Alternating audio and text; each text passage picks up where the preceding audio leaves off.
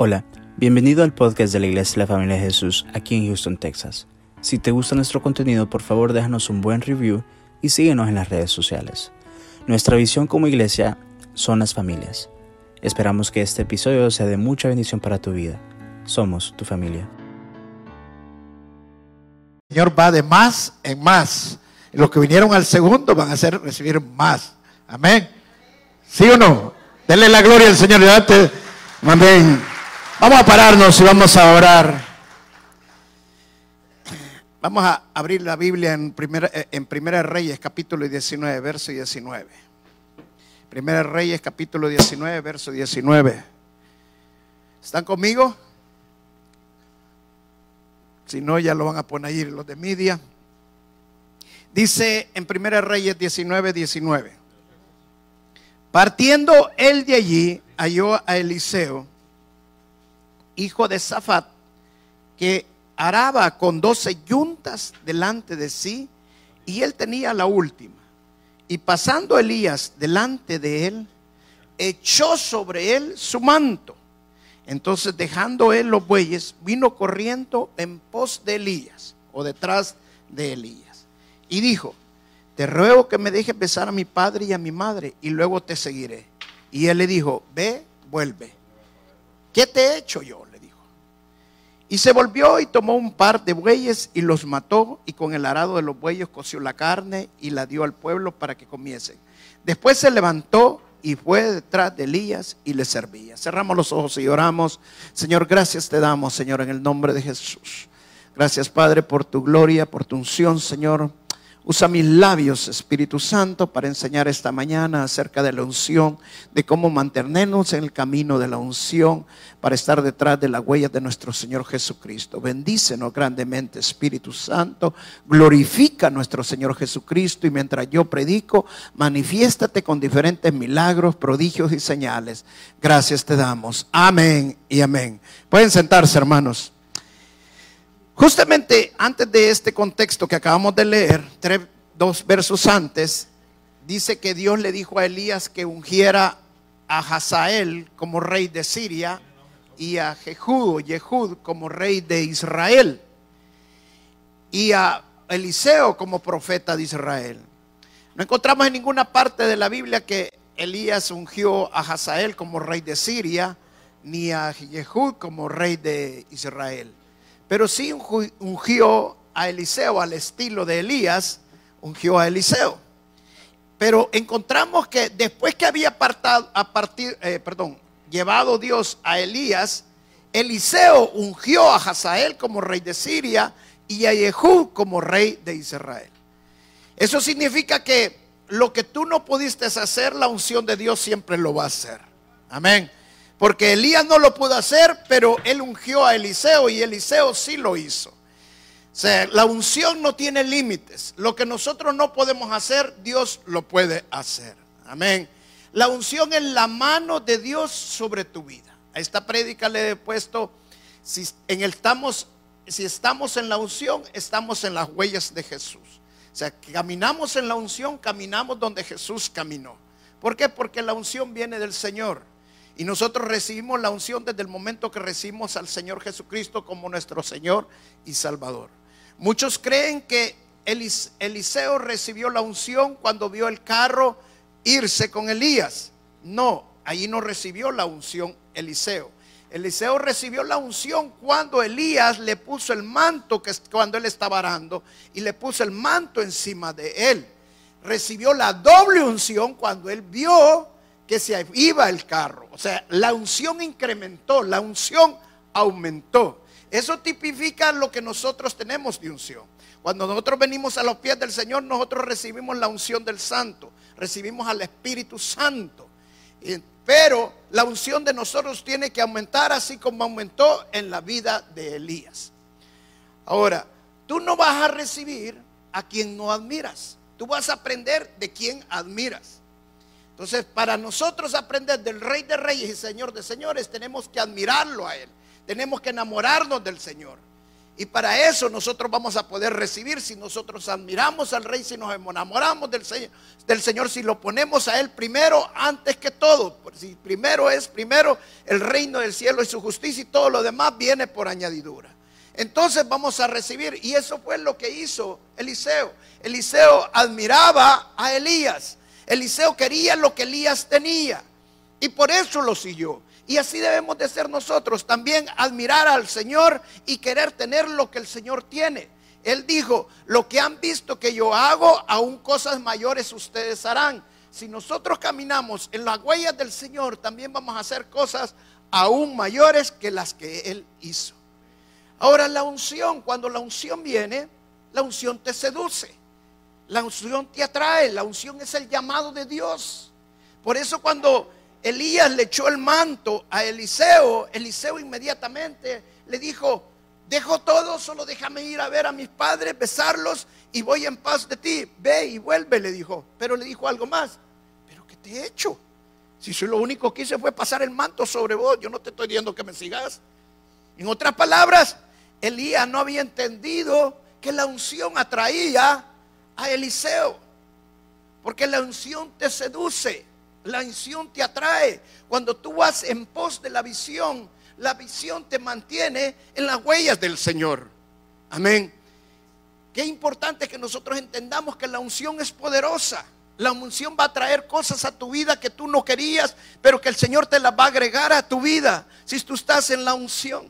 Y esto es para los jóvenes, porque hay muchos jóvenes que de repente quieren una novia y quieren que la novia sea atraída llénense de unción, caminen en la unción del Señor. Amén. Mire, cuando yo vi a mi esposa, inmediatamente dije, no, esta chica no me la quita nadie. Y era la unción del Señor que me llevaba atrás de ella. Ahora, pero ¿qué aprendemos de Eliseo? Que Eliseo tenía unción, pero Eliseo tenía una visión. Y la visión de, Eliseo era que él tenía doble unción. Quería la doble unción que Elías tenía. Ahora, pero la visión que Eliseo tenía, y es lo que aprendemos de Eliseo, es una visión extraordinaria. ¿Qué significa una visión extraordinaria? Una visión extraordinaria es algo que es más que lo que tú puedes hacer. Es una, algo que es más grande que ti. Algo más grande lo que tú tienes. La visión no va de acuerdo a nuestras circunstancias, sino a nuestro sueño.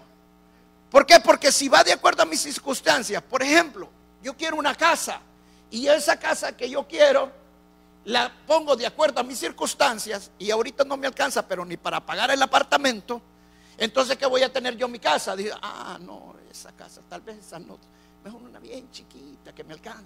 ¿Por qué? Porque estoy poniendo mi visión en base a mis circunstancias. Pero la visión extraordinaria no va de acuerdo a nuestras circunstancias, sino al Dios que nosotros adoramos. Y el Dios que nosotros adoramos es un Dios extraordinario.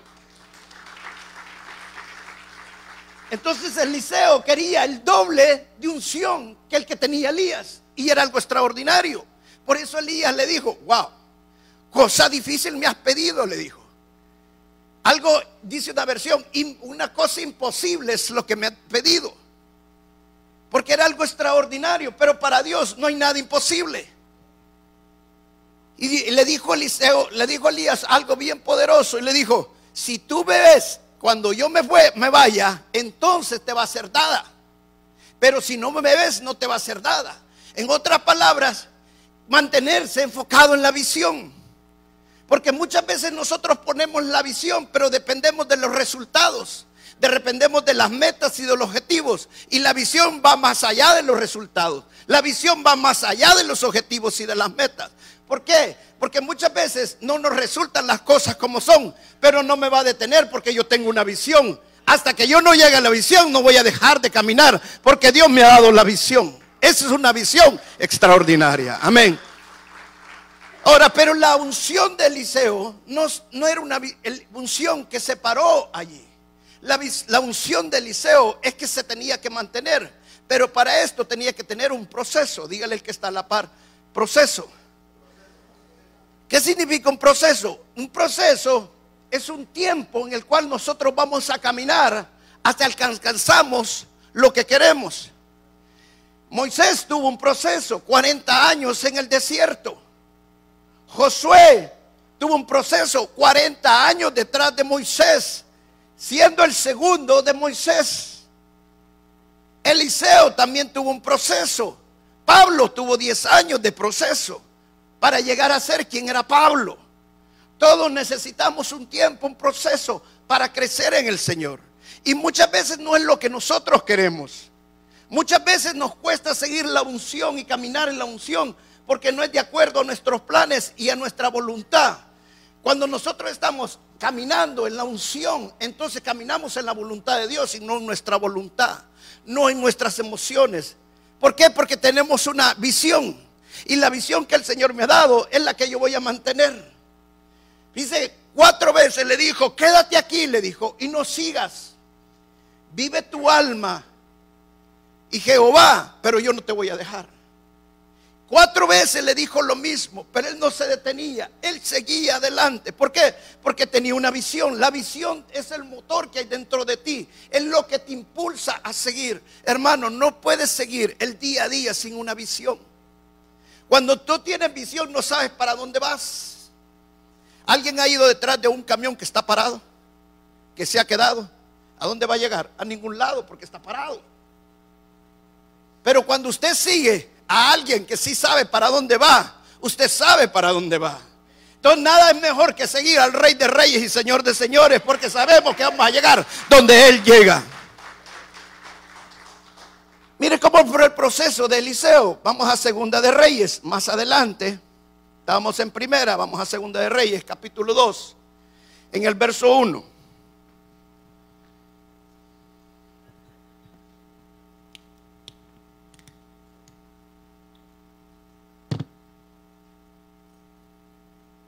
¿Ya lo tienen? Ok, este es cuando ya va Eliseo con Elías de lugar en lugar caminando. Dice en el verso 1, aconteció que cuando quiso Jehová alzar a Elías en un torbellino al cielo, o sea, en un tornado, Elías venía con Eliseo de Gilgal. Y dijo Elías a Eliseo, quédate ahora aquí, porque Jehová me ha enviado a Betel. Diga primero Gilgal. Ahora diga Betel. Y dice, y Eliseo dijo, vive Jehová y vive tu alma, que no te dejaré. Descendieron pues a Betel y saliendo a Eliseo los hijos de los profetas que estaban en Betel le dijeron, ¿sabe que Jehová te quitará hoy a tu Señor de sobre ti? Y él dijo, sí, yo lo sé, callá, ustedes inquietos. Y Elías le volvió a decir, Eliseo, quédate aquí ahora porque Jehová me ha dicho que vaya a Jericó. Diga Jericó. Y él dijo, vive Jehová y vive tu alma, que no te dejaré. Vinieron pues a Jericó. Y se acercaron a Eliseo los hijos de los profetas que estaban en Jericó y le dijeron, ¿sabes que Jehová te, te quitará hoy a tu Señor de sobre ti? Y él respondió, sí, yo lo sé, cállense. Y Elías le dijo, te ruego que te quedes aquí porque Jehová me ha enviado al Jordán, diga Jordán. Y él dijo, vive Jehová y vive tu alma que no te dejaré.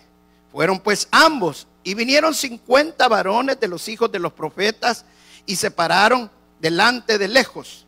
Y ellos dos se pararon junto al Jordán. Y tomándose entonces Elías su mano, lo dobló y golpeó las aguas, las cuales se apartaron uno al otro lado, uno y al otro lado y pasaron ambos por lo seco. Pero cuando habían pasado, Elías dijo a Eliseo, pide lo que quieras que haga por ti, antes, que yo sea quitado de ti. Y dijo Eliseo, te ruego que una doble porción de tu espíritu sea sobre mí. Y él le dijo, cosa difícil has pedido. Si me vieres cuando fuere quitado de ti, te seré hecho así. Mas si no, no. Y aconteció que yendo ellos y hablando, y aquí un carro de fuego con caballos de fuego apartó a los dos. Y Elías subió al cielo en un, en un torbellino o tornado. Viendo el Eliseo, clamaba: Padre mío, Padre mío, carro de Israel y su gente de a caballo. Y nunca más le vio. Y tomando sus vestidos lo rompió en dos partes. Alzó luego el manto de Elías que se le había caído y volvió y se paró a la orilla del Jordán. Y tomó el manto de Elías que se le había caído, golpeó las aguas y dijo, ¿dónde está Jehová, el Dios de Elías? Y así que hubo golpeado del mismo modo las aguas, se apartaron el uno al otro lado y pasó Eliseo. Amén. Dice que qué proceso fue el que tuvo Eliseo. ¿Por qué? Porque Eliseo ya había sido ungido, pero él quería más. Él no se conformaba con lo que tenía. Uno de los problemas que nosotros tenemos muchas veces es que en las cosas espirituales nos conformamos con lo que tenemos. Y Dios quiere que tengamos más. Y para eso necesitamos esforzarnos. Por eso le dijo Dios a, Josué, esfuérzate y sé valiente. Pero no queremos esforzarnos en las cosas de Dios. Y para esforzarnos en las cosas de Dios no solamente es convenir a la iglesia.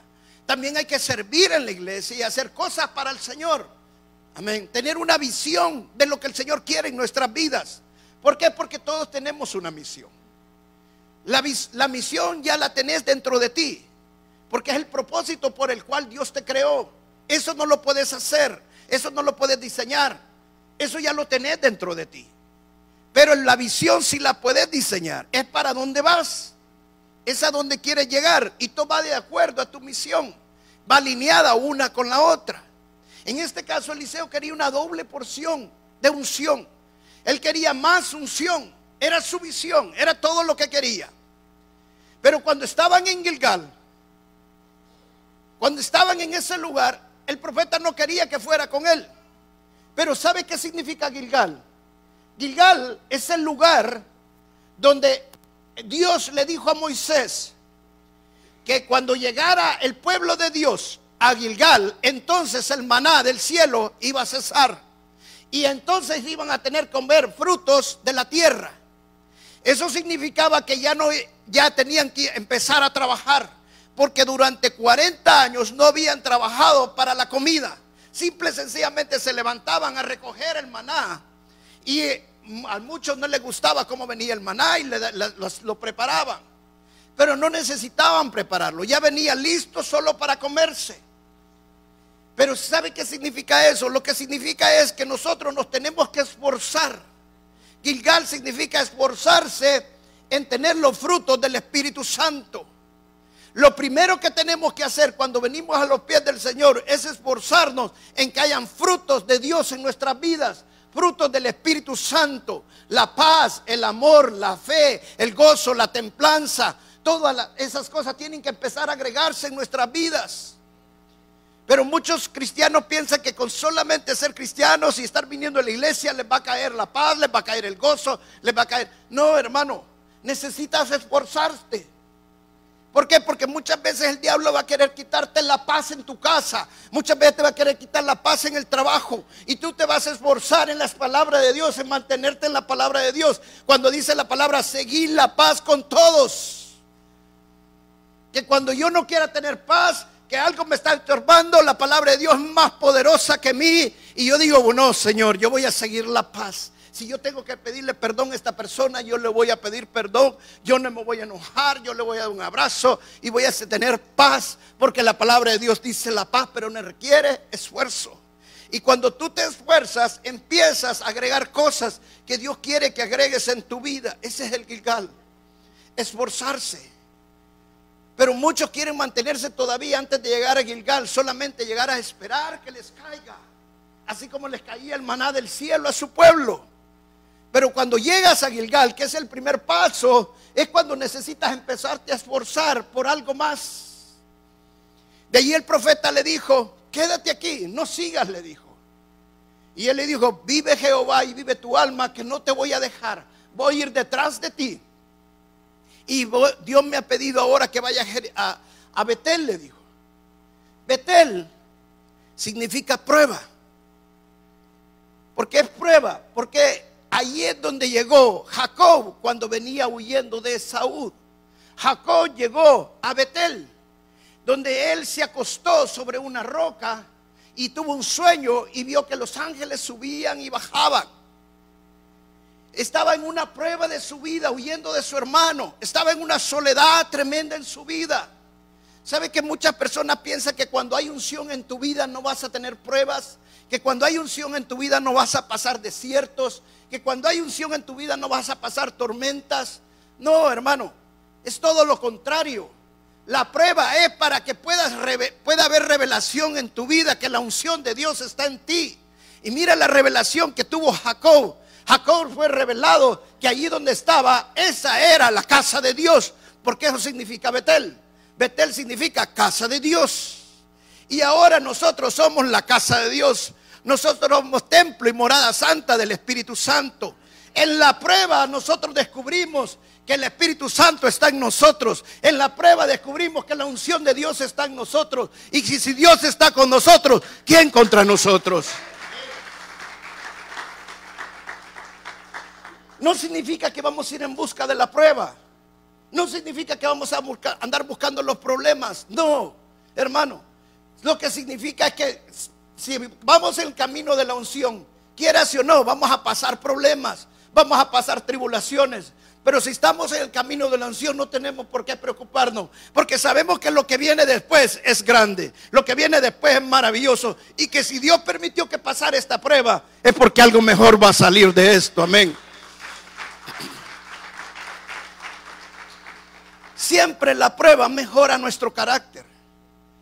Siempre la prueba mejora nuestras actitudes de acuerdo a las cosas de Dios. La prueba trae más gracia en nuestras vidas. ¿Por qué? Porque cuando nosotros nos humillamos, nos humillamos en medio de la prueba. Nos humillamos en medio de las tribulaciones. En las humillaciones es cuando nos arrodillamos. Yo tengo un hermano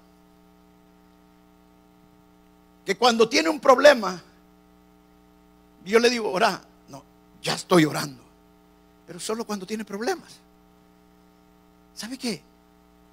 Así somos todos.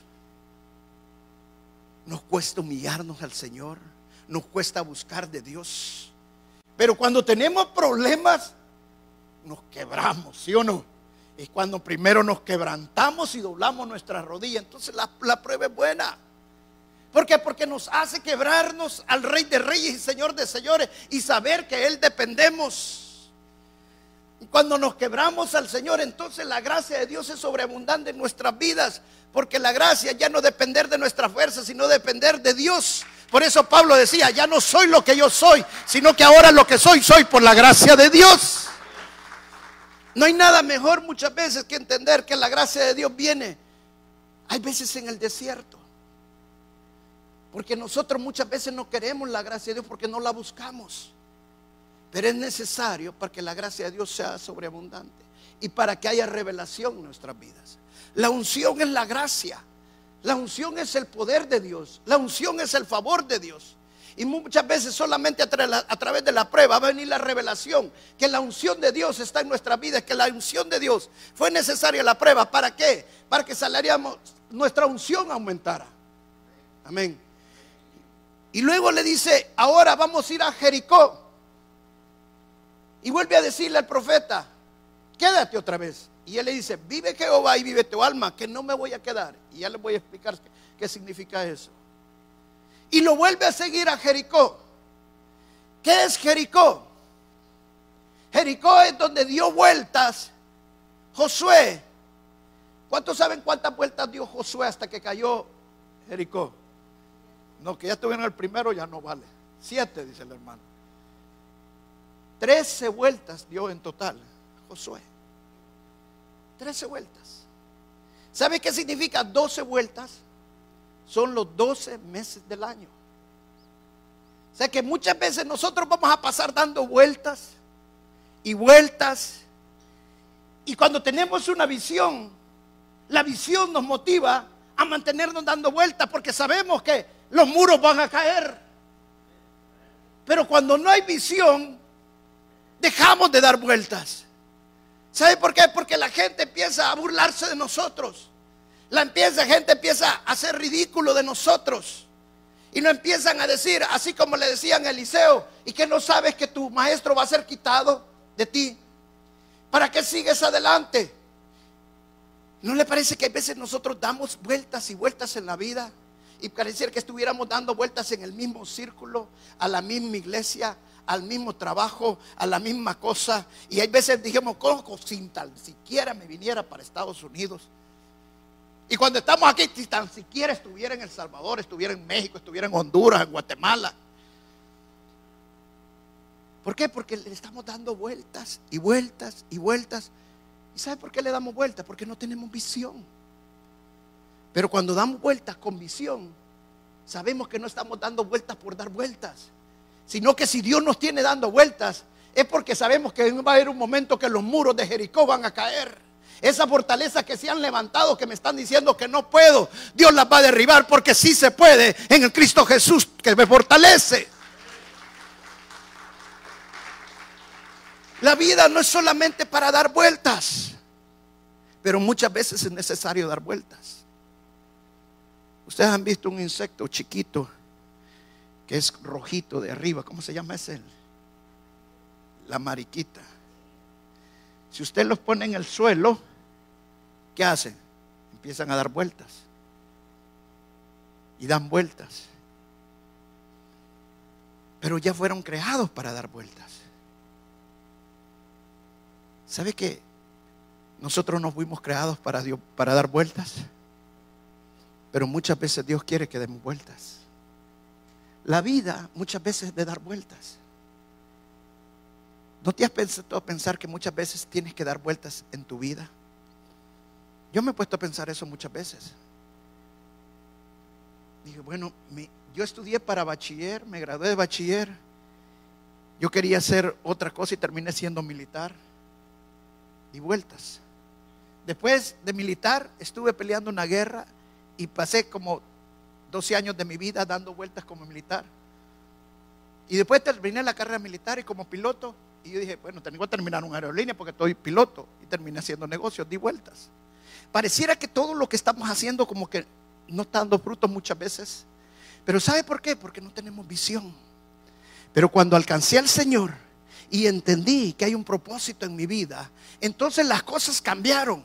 Y entendí que lo que había dado vueltas no es por dar vueltas, es porque el Señor tenía un propósito en mi vida y que esas vueltas tenían un propósito y si no encontraba al Señor jamás iba a encontrar ese propósito en mi vida. Hasta que encuentras al Señor, entiendes que hay un propósito por el cual ahí estás dando vueltas. Y va a haber un momento que se van a derribar. Y no se derribaron a los 12, se derribaron a los 13. O sea, que significa 12 son los meses del año, pero 13 es el tiempo del Señor, que no es en el tiempo tuyo, sino en el tiempo de Dios. si sabemos esperar en el Señor. Amén. Y luego le dice el profeta, ahora Dios me ha dicho que vaya al Jordán. Quédate aquí. Wow. A mí me enseñaron en el ejército que si usted quiere que alguien le cumpla una orden, désela tres veces. Automáticamente le va a obedecer. La primera ahí le dice, hace esto. La segunda, hace esto. Y la tercera, automáticamente lo va a hacer.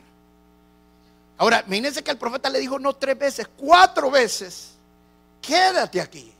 Y él siempre que le decía, le decía, vive Jehová y tu alma, que te voy a seguir. ¿Sabe qué significa eso? Cuando vamos detrás de la visión, cuando vamos en pos de la visión, es el motor que nos impulsa a seguir y nadie nos detiene, nada nos para. ¿Por qué? Porque vamos detrás de la visión. Amén. Hermana, ¿él tiene un dolor en la espalda? ¿Le duele algo? La mano. Párese un momento, hermano. La mano derecha. ¿Se le duerme? Ok. póngala así. Diga, gracias Jesús por quitarme el dolor de mi mano derecha. Gracias Jesús. Ahora oro yo en el nombre de Jesús. Echo fuera todo dolor, todo adormecimiento. En el nombre de Jesús de tu mano derecha. Todo colesterol, triglicérido le ordeno que se baja. En el nombre de Jesús. En el nombre de Jesús. Fuera dolor. Fuera dolor. En el nombre de Jesús. En el nombre de Jesús ordeno que tus huesos de tus brazos se alineen con los de tu columna vertebral y los de tu nuca en el nombre de Jesús y los de tu hombro. En el nombre de Jesús, fuera dolor fuera dolor. En el nombre de Jesús. Diga gracias, Señor. Gracias. Levante ahora la mano. ¿Se le fue el dolor? Vuelve a levantarla. Ya no hay nada de dolor. ¿Se fue? Gloria a Dios. Un aplauso al Señor. Amén. Y entonces le dijo, vamos al Jordán, le dijo. Y cuando llegan al Jordán, miren lo que significa Jordán. Jordán significa de arriba para abajo. Jordán significa que fluye de arriba para abajo. De acuerdo al Salmo 133, la unción viene de arriba para abajo. La unción que cae sobre, sobre Aarón baja sobre la cabeza de Aarón y baja la barba de Aarón. Y esa es la unción de Dios. La unción viene siempre de arriba para abajo. El profeta le dijo, no me voy a apartar de ti.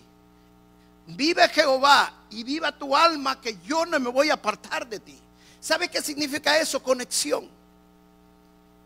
Para que me lo entiendan en el lenguaje actual. Si usted pierde el wifi, ¿qué pierde? Ah, ¿verdad que bien sabe? Y si usted deja de mirar verticalmente y deja de orar verticalmente, ¿qué pierde? Ah, la conexión con quién? No con el data, va, sino con la conexión con Dios. O sea, Dios quiere que nos mantengamos conectados con Él. Que vivamos todos los días, los 365 días del año y todo el tiempo conectados y viendo verticalmente al Señor. Hermano, el Jordán significa llegar a la posición donde vamos a recibir la doble unción. Porque cuando llegamos al Jordán, nos hemos mantenido conectados con el Señor. Por más que nos dijeron los profetas, por más que nos dijo la multitud, ¿sabes que cuando vas a recibir más del Señor, la multitud te va a decir que no vayas, que no sigas? Porque Dios te va a llevar a otro nivel que la multitud no puede pasar. ¿Me estás entendiendo lo que te digo? ¿Cuántos pasaron el Jordán? Solo dos, Elías y Eliseo. Los 50 profetas se quedaron al otro lado del Jordán. La multitud no pudo pasar. ¿Por qué? Porque no podía recibir, porque no había estado siguiendo, porque no había estado en conexión. Pero tú estás en conexión, tú tienes una visión, tú sabes para dónde vas. Tú vas a cruzar el Jordán porque lo que viene es más grande, lo que viene es poderoso para tu vida. Siempre que te mantengas en las huellas del Señor, que te mantengas caminando en la unción, no esperes los menes, espera más, porque lo que viene es aún mejor. Amén. ¿Por qué? Porque mi Dios es un Dios grande, mi Dios es un Dios extraordinario. Yo tengo ahorita en nuestra casa hay un, encuentro de emociones. Por un lado hay una emoción de alegría y gozo porque se va mi hijo y es la ley de la vida que tiene que casarse, ¿sí o no? Triste cuando el hijo se va mal, pero no, se va bien. Se casa y es la ley de la vida. Pero la otra emoción es que, quiera o no, nos da tristeza porque ya no va a estar en nuestra casa. Pero de ahí viene otro y un choque de emociones y le va a ir bien. Y si que no que y empezamos nosotros a formularnos un montón de preguntas. Pero yo sé que si yo me mantengo en los caminos del Señor y me mantengo conectado con el Señor, lo que yo no puedo hacer, la unción sí lo puede hacer. Amén. Eliseo, Elías no pudo ungir a Hazael y a Jehud como reyes, pero Eliseo sí lo pudo hacer. Yo no puedo hacer cosas por Roberto que Dios sí las va a poder hacer. Yo no puedo hacer cosas por Diego que Dios sí las puede hacer. Por ninguno de mis hijos hay cosas que yo no las puedo hacer, pero yo sé que mi Dios sí las puede hacer. Entonces yo me mantengo en la unción del Señor. Yo sé a quién sigo y detrás de las huellas de quién estoy. Yo estoy del que venció la muerte, de que venció al diablo. Y mientras esté detrás de él, yo sé que la unción de Dios es poderosa, porque el diablo ya fue vencido. Van a venir un montón a decirme, wow, tu hijo te está mal. Mira que tu hijo te va a ir mal, que no sé qué, que tu hijo va a hacer esto. No, yo lo declaro, que mi hijo va a ir bien. Yo declaro en el nombre de Jesús que ellos van a estar bien en el nombre de Jesús. ¿Por qué? Porque yo estoy siguiendo al Rey de Reyes y Señor de Señores. Y Él va a hacer las cosas que yo no puedo hacer. Yo me pongo y pongo mi mirada en el Señor y nada me va a detener de allí. Yo voy a pasar el Jordán. Dice que cuando pasaron el Jordán, vino un tornado y el tornado apartó a dos. Yo no sé si usted está ha estado en un tornado alguna vez. Yo lo he visto en las películas. No, una vez estuvimos cerca de un tornado en San Antonio. Temblaban los apartamentos y todo, pero no lo vimos. Solo nos tembló. Temblamos por dentro y por fuera, por todos lados. Y temblaba. Ahora imagínese que el profeta estaba con, con el otro profeta Elías y el tornado vino y los apartó a los dos. Y el carro de fuego tomó a Elías y se lleva a Elías.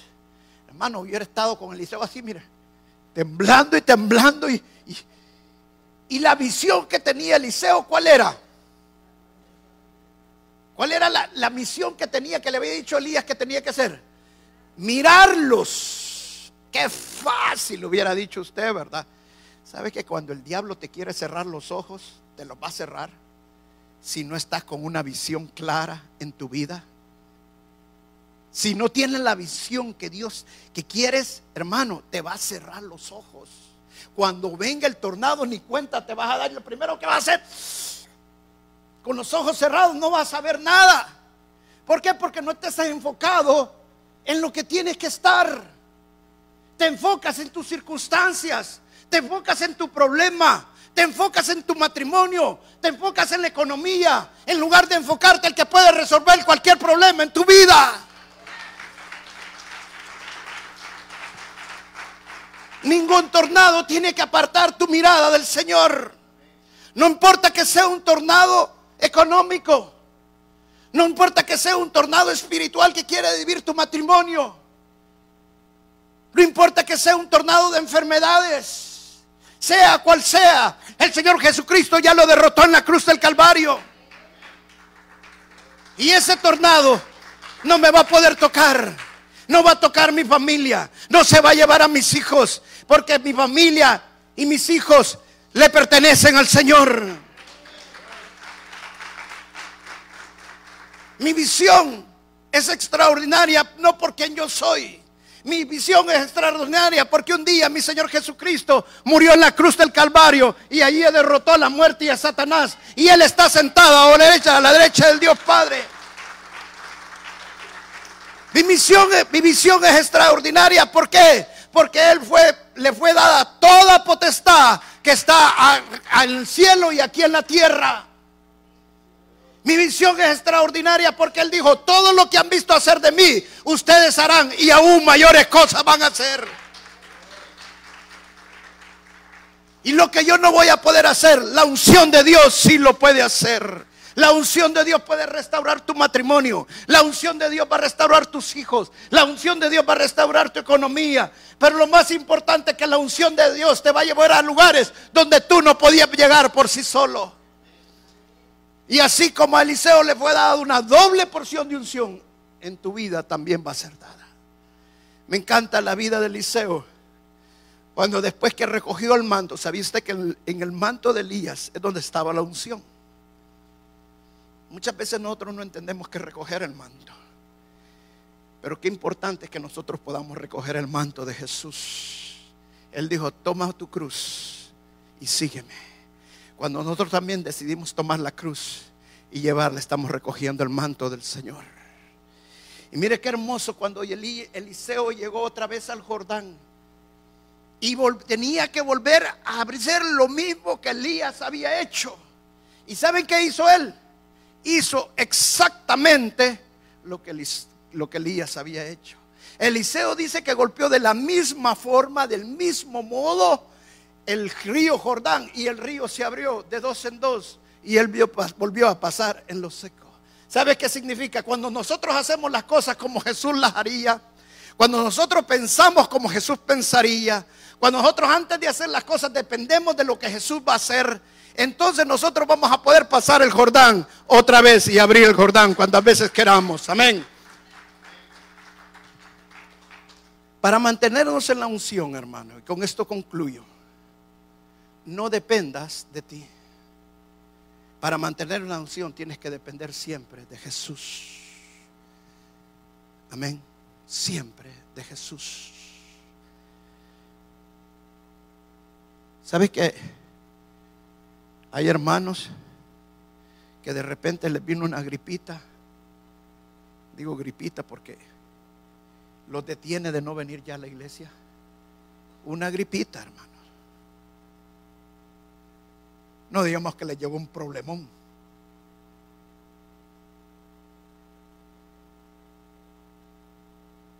Cuando me llega un problema, un problemón, es cuando más tengo que venir al Señor. Porque sé que ahí está mi solución. Amén. Es cuando más debo de buscar del Señor. Es cuando más cerca debo estar del Señor. Y levantando las manos al Rey de Reyes y Señor de Señores. Porque mi conexión no la va a perder nada. Ni un tornado, ni la voz de nadie, ni nadie. Yo me voy a mantener siguiendo las huellas del Maestro. Aleluya. Dale un fuerte aplauso al Señor. Pasen los músicos, por favor.